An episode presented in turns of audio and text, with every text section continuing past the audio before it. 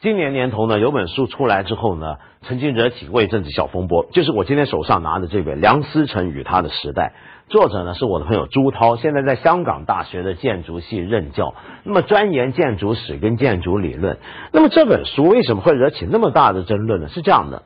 因为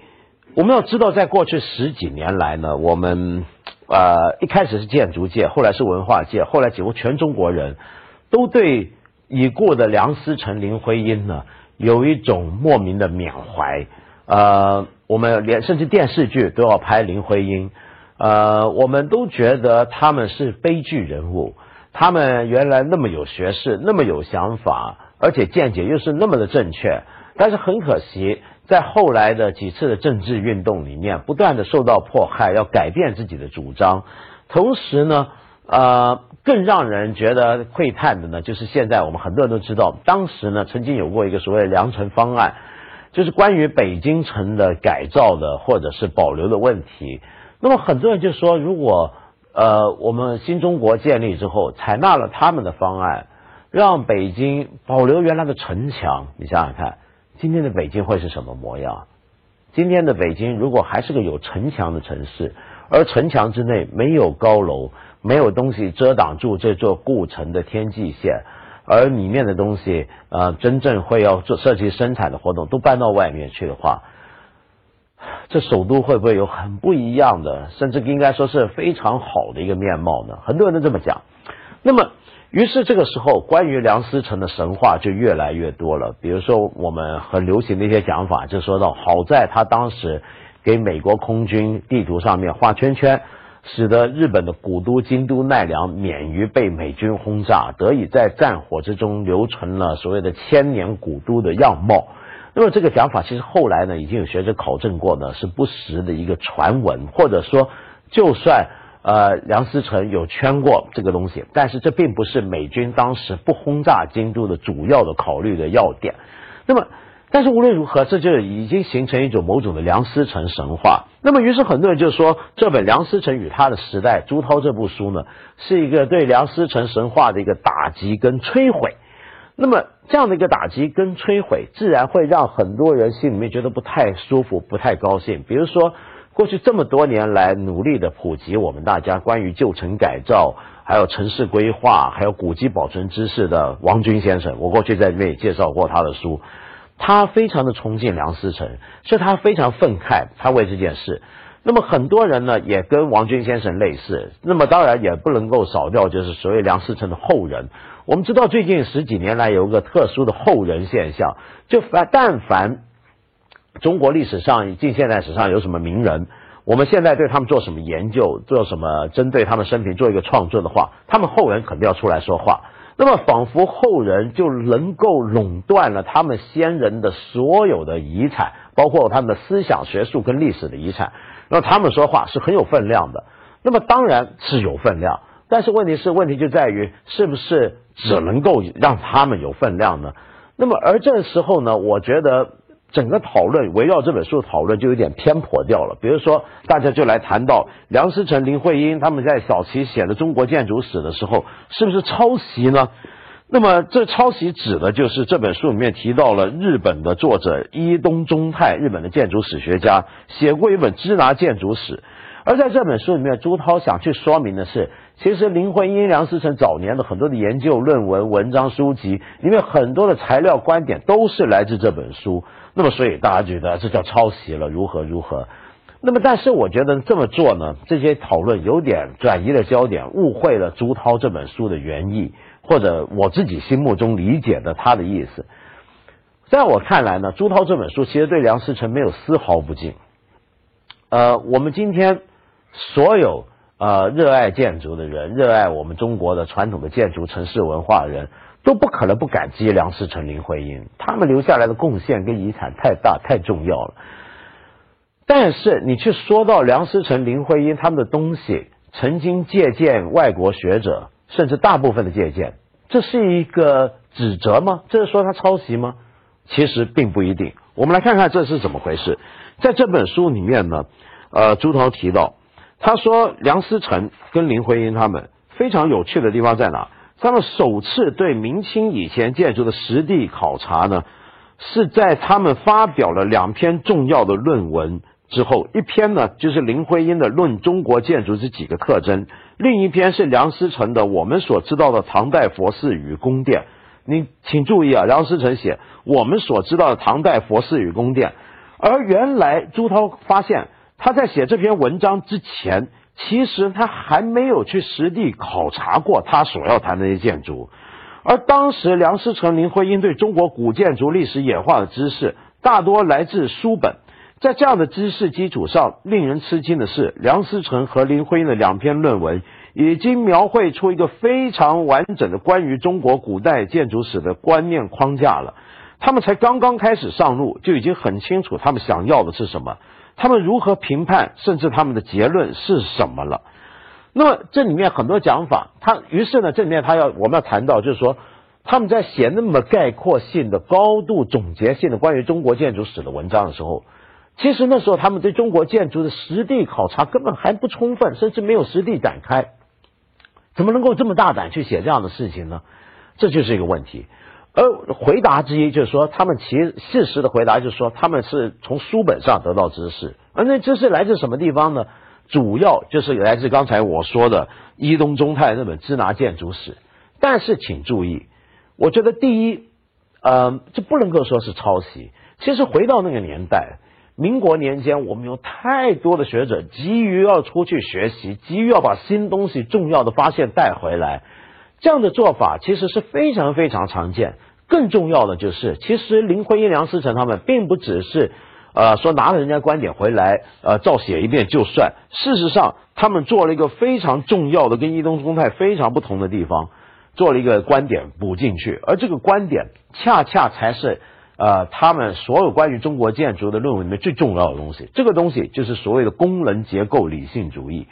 这当然是一种非常现代的建筑观点。他用这么现代的建筑观点，试图诠释整个中国过去的建筑史，然后又由这一点区分出了他们跟日本学者对中国建筑看法的不同。那么，所以这么来讲，这根本不能叫抄袭，整只最多只能说借用人家的想法，但是大幅度的改造过了，而且是以我的观点为主而改造过。好，那么刚才说的这些都是细节，这里面还有什么更深的隐含呢？明天继续跟大家接着谈。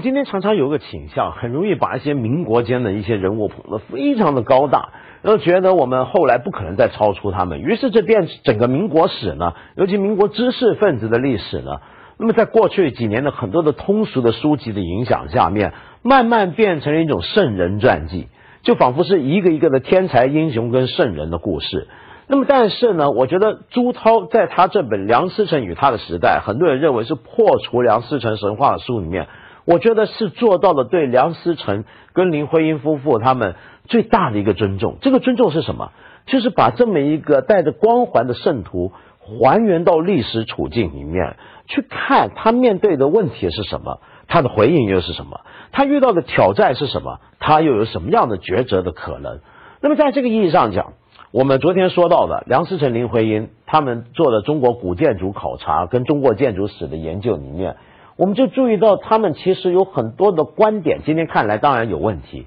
他有很多材料是来自非常有限，比如说他们的所谓的实地考察呢，其实大部分都是公式建筑，那么对民间建筑是其实相当忽略的。而这里面有一些基本的建筑细节上面的判断，在今天的建筑史学界里面也有争论，比如说斗拱的作用。呃，我们以前呢，因为受过梁思成的影响，都觉得斗拱这个东西是中国的传统的木建筑结构最大的特点。它不是一个装饰性的东西，它就是一个结构上有实际功能的东西，而且应该主要是要注重它的功能的表现，而不是注重斗拱的装饰作用。那么，于是呢，梁林他们呢就做出了一个这么一个历史演化的判断，就说到中国的建筑呢是有一个退化的过程。就说从斗拱的发展来看，唐宋的时候，尤其唐代的时候，中国木建筑的斗拱非常的大气疏朗，但是到了后来越来越细，而且装饰越来越多，就变得阴柔、精巧、繁复，其实就花了，有点像今天我们看家具一样。我们说清朝家具不如明式家具，明式家具简洁有力、漂亮优雅。清朝呢，哎呀，又龙又凤又花，这花多了。其实我们现在这么一种美学判断，是一种非常现代的判断，尤其在建筑学上面，呃，梁林他们讲的那套结构啊，其实是一个非常西方现代建筑面观点，就是认为建筑应该是以它的结构功能为优先的，而就像西方一样。西方的建筑史是怎么来的呢？就是一，比如说哥特式中古的哥特建筑，它的结构是顺序的发展到现代，而产生出了我们今天的钢架混凝土的现代建筑的这样的一个基础。所以朱涛认为梁思成跟林徽因他们用结构理性主义来谈中国建筑，其实有一个有很几大非常重要的地方。第一个地方是什么？我们要注意那个年代，嗯。中国的学人、文化人都有非常强烈的民族主义。其实梁思成他们真的是非常强烈的民族主义者，非常的爱国。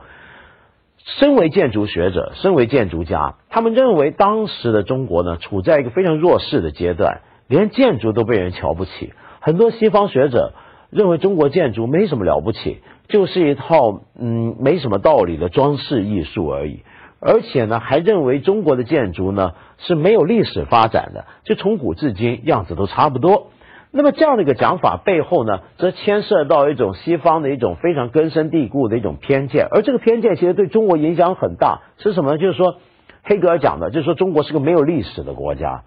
这话怎讲？就说中国是停滞的，两千多年来是停驻在一个空间、一个制度、一个社会文化底下，没有发展的，连建筑都是这样。而按照当时实心的讲法，你这么说没有历史，就等于说它是注定的野蛮、落后、不开化、不文明。所以梁思成、林徽因面对的问题就是怎么样改变这些想法，这是对于建筑史的想法。第二，他们的问题就是实际的建筑将来要做实物的操作，建筑家该做什么？呃，一方面我们说要现代化，中国建筑应该现代化。呃，当时大部分知识分子都觉得中国所有东西都该现代化。那么，但这个现代化又不能够没有了自己的民族尊严。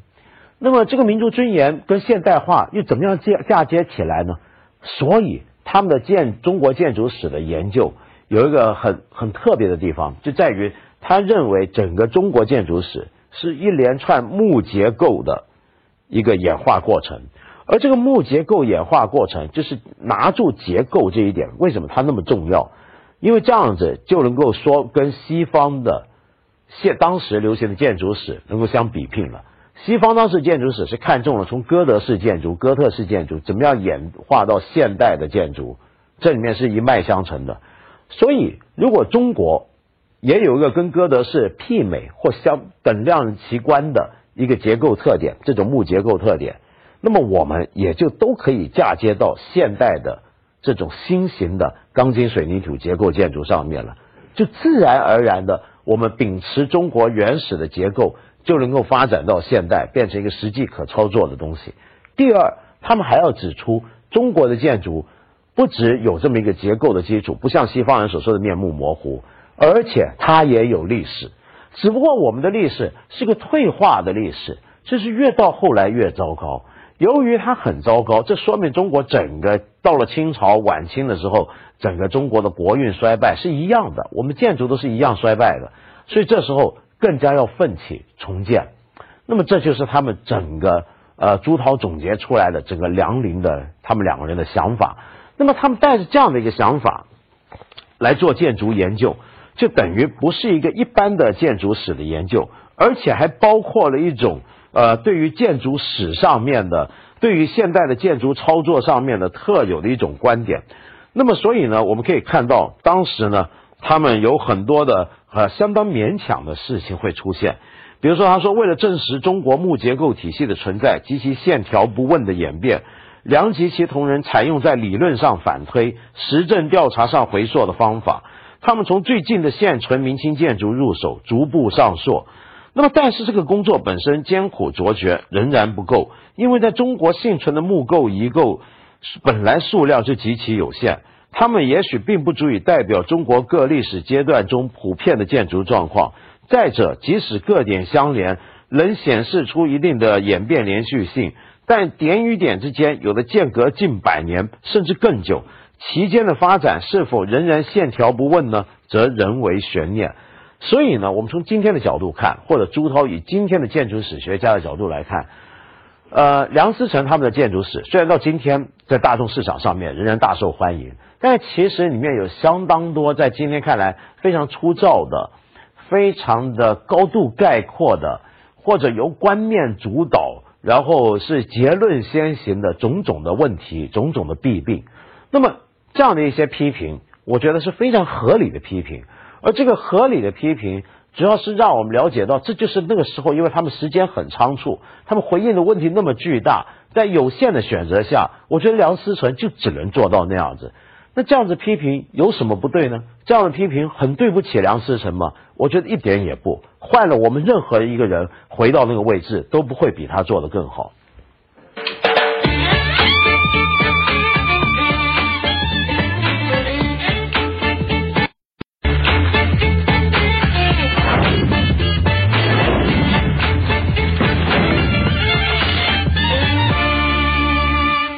在上个世纪的五十到七十年代，中国不管什么领域，科学也好，哲学也好，政治也好，历史也好，甚至艺术、建筑、城市规划，所有领域，其实最终的权威都只是一个人，那当然就是毛泽东。那么我们想想看，当时的建筑师，他们要想怎么样去配合新政权、新的意识形态的需要，来贡献自己的力量，把自己的。才学跟学问能力贡献给国家，那么他们应该听谁的话呢？当然是毛主席的话。呃，所以呢，梁思成呢才会想尽办法去探讨到底毛主席讲的文艺创作里面的民族形式是什么，所以他才会做出一阵子的呃外表上要有点复古的新建筑。但是问题是，其实毛主席对建筑啊不是那么感兴趣，尤其是他们后来很惊讶的发现，毛主席。在文学跟建筑上面，对所谓民族形式的这个讲法是有不一致的地方的。我们今天继续给大家谈这本《梁思成与他的时代》，里面就有这么一段话。朱涛，他的作者朱涛呢，就引找到了毛主席讲毛泽东讲了这么一段话。他说，一九五五年的时候，他说大屋顶有什么好？道士的帽子与龟壳子，既费钱也不好看。一九五八年，他说古城北京和开封的房子让他看了就不舒服。南京、济南、长沙的城墙拆了很好。北京开封的旧房子最好全部变成新房子，而在另一方面，赋予讽刺意味的是，毛这一生与帝国主义列强作战的民族主义战士，却对殖民城市的遗产青岛、长春的建筑很有好感。那你想看这怎么办？那这样的一个差异呢，到了城市规划问题上面就更严重了。我们知道，今天很多人呢思念梁思成，是因为他当年与陈占祥提出的良城方案。按照这个良城方案呢，今天的北京城就完全不是这个模样了。如果按照那个方案来规划城市的话，呃，今天所有的中央政府部门，这整个市中心或者甚至生产中心是应该往外挪，挪到什么地方呢？挪到原来日本人占领北京的时候也做过一个规划，也是用同样的想法，就觉得这个城市原有的格局、建筑轴线都应该保留，所有新的东西呢，日本人原来想法是弄到西郊去。但西郊呢，建国后没多久就已经成为一个军队的地盘、军方的地盘，所以良辰方案是主张在这个西郊与京城之间呢、旧城之间呢，做一个新的开发行政中心。那么这个原有的旧城中心，因为毛主席说了要搞生产，这个时候生产很重要。那么他们比较强调的呢，就是生产可以，但生产什么呢？比如说景泰蓝啊这种手工艺，哎。合乎这个旧城该有的风貌等等等等，那么可是这时候我们再来看看毛泽东怎么讲，他本人呢是希望把中央政府设在旧城之中，要将北京旧城全面改造为社会主义新城。那么当时呢，苏联专家呢是也是用同样的看法来主张，而梁思成他们在建筑上已经很多时候要向苏联专家让步，但这时候他们与他们分庭抗礼。就是要提出一个自己的方案，他们认为苏联专家提的东西不靠谱，不理解我们的国家的情况。但是这时候毛泽东就埋怨了，他说：“中南海皇帝住的啊，我为什么住不得？也就是说，中南海以前皇帝能住，我今天怎么不能住呢？有的教授要把我们赶出北京城，那么同时呢，他又说呢，呃，像这个进城以来，分散主义有发展，号召要坚决抵制。他说，像拆城墙这些大问题，就是经中央决定由政府执行的。北京拆牌楼、城门打洞，那帮建筑家也要哭鼻子，这是个政治问题。他讲，那么于是这个良辰方案的命运如何，思过半矣。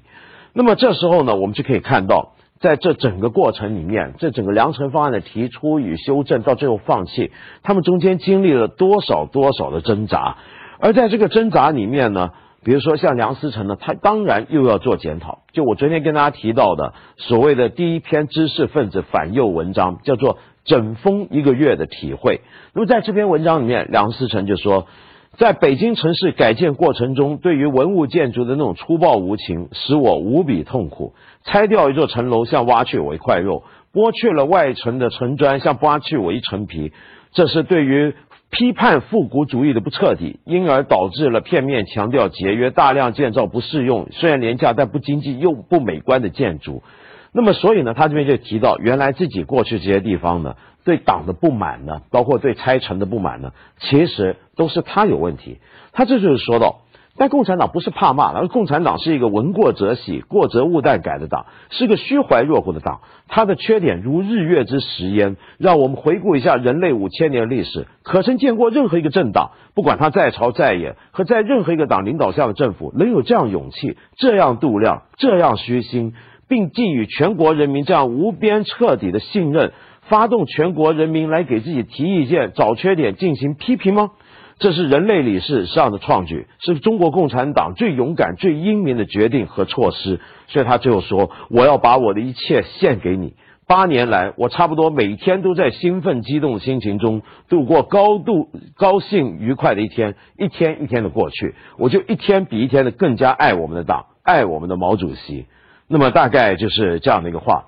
那么当然，他也要承认自己原来对城市也好，对建筑也好，所有的想法都错的。所以他要说：“我低头，我承认错误，我是一个回头浪子。我受到这次教育，我就知道我永远、永远一步也不会再离开我们的党了。”那么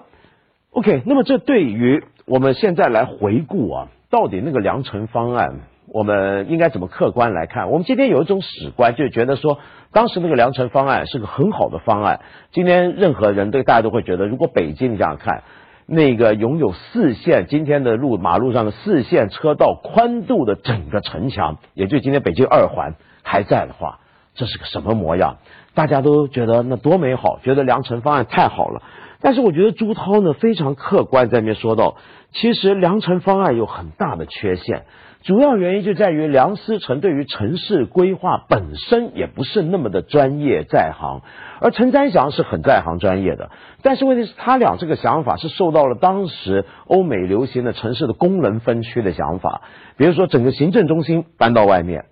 那么生产中心在一个地方，住宅区在一个地方，所有的城市的区域的规划是以功能来区分的。但这种过度依据功能区划的一个城市会有什么问题呢？我们在后来的建筑史上规划上看到太多了，就是整个城市变成一块一块的死城，一个地方全是上班的地方，那么到了下班的时候呢，鬼影都没有一个。这样的一个城市，它又怎么可能有生命力呢？所以，我们今天怀念梁思成跟他的想法，但是也不能够太过神话化了他原来的方案。